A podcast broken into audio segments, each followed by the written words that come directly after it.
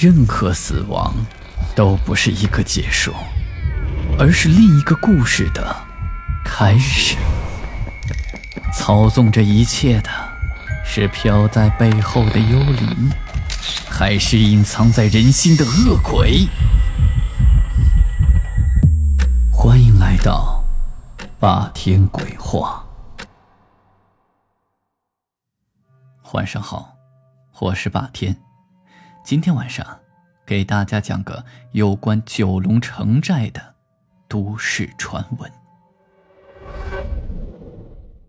九龙城寨拆除的时候啊，出现过许多的都市传说。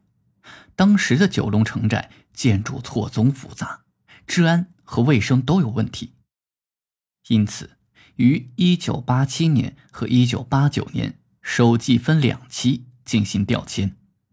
一九九三年开始拆除，两年后当地改建为九龙城寨公园。在调迁的当时，当地仍是充满黑帮与罪犯。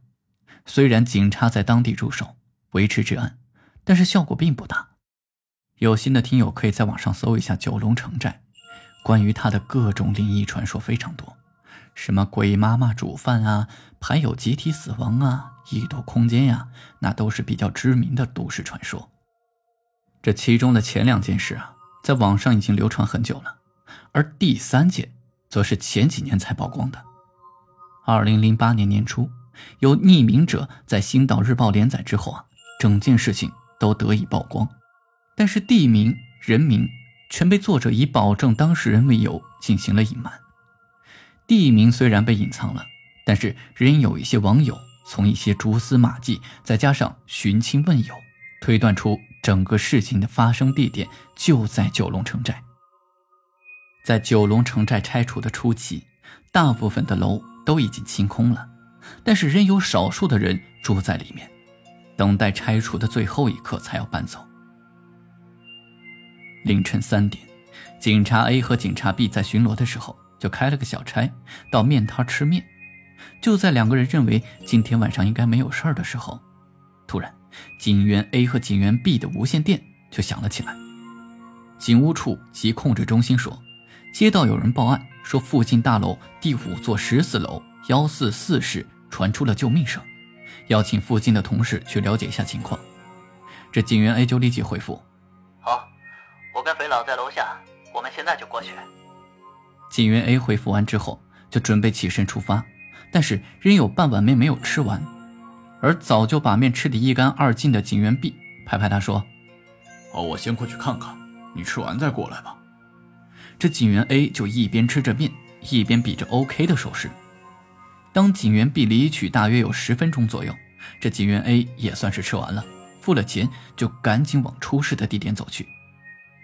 这在路上，警员 A 就打电话给警员 B，联络一下情况。这警员 B 就回复说：“喂喂，啊，我这边没有什么大问题，我已经搭电梯上去了。这个单位住着一对母女，现在他们正在开门让我去呢。”警员 A 听到了报平安之后，这脚步就放慢了下来。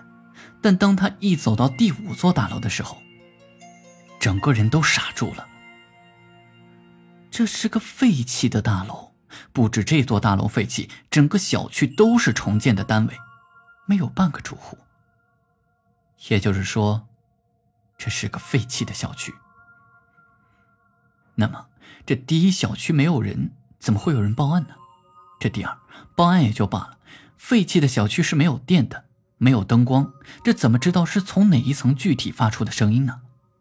这第三，废弃的小区没有电，这警员 B 是怎么坐的电梯呢？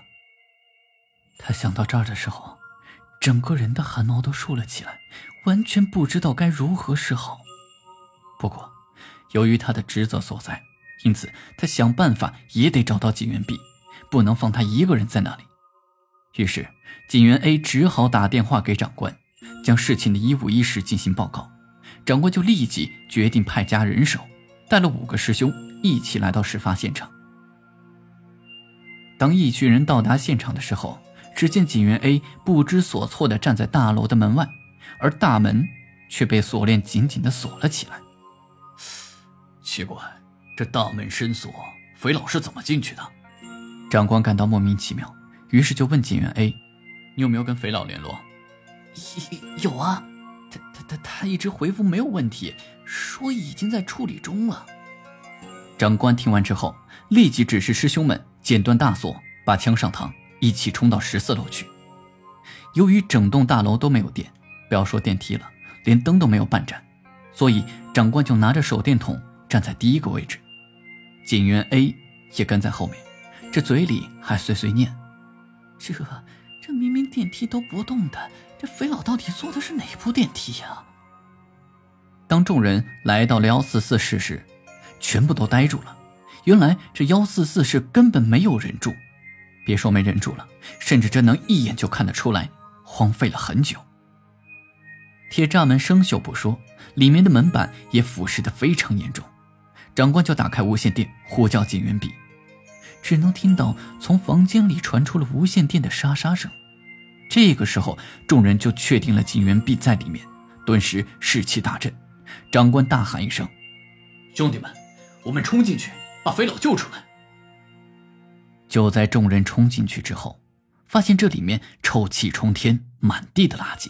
只见警员 B 昏迷不醒的躺在地上，但仍然活着。长官认为此地不宜久留，便下令令众人把他抬到了楼下，开车送到医院去。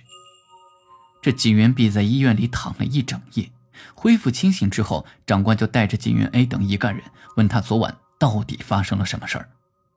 这警员 B 就叙说：“我当时到幺四四室时，一位少女开的门。”她招待我坐进去，我问她是否有人报警，说这里有争吵，这个少女就回我说没有，就只有她跟妈妈两个人住。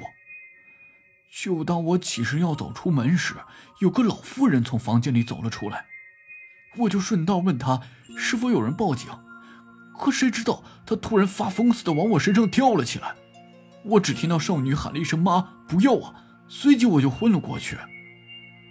这个时候，所有的警员都听得张大了嘴。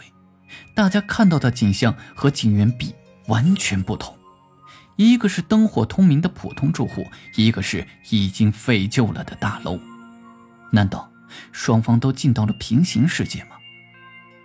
而在这时，警务处指挥及控制中心的执勤人员打来了电话，用颤抖的声音报告说，昨晚的电话其实已经停用了十多年。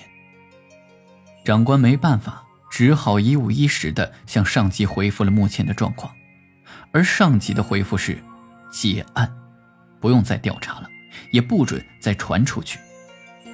不过上级说是这样说，这长官仍然想查出个水落石出，于是调出了过去的档案，发现了一个惊人的事实：原来这个屋子住着母女两个人，然后因为少女结交了一个警员男友。结果被始乱终弃，伤心之余在房间内上吊自杀，而他母亲在少女死之后精神受到了打击，就发疯了。过了些时日，邻居就闻到房内传出了一股臭味，就立刻报警。而这个时候，这个母亲早已死亡多时。这一次会有灵异电话，可能是因为这个母亲对阿 Sir 的恨意，所以。就打电话来捉弄阿 Sir，当然也不排除想要阿 Sir 的命。长官为了避免再次发生同样的事儿，于是就暗地带着师兄弟们一起回到了幺四四室烧纸钱，来祭拜这对母女。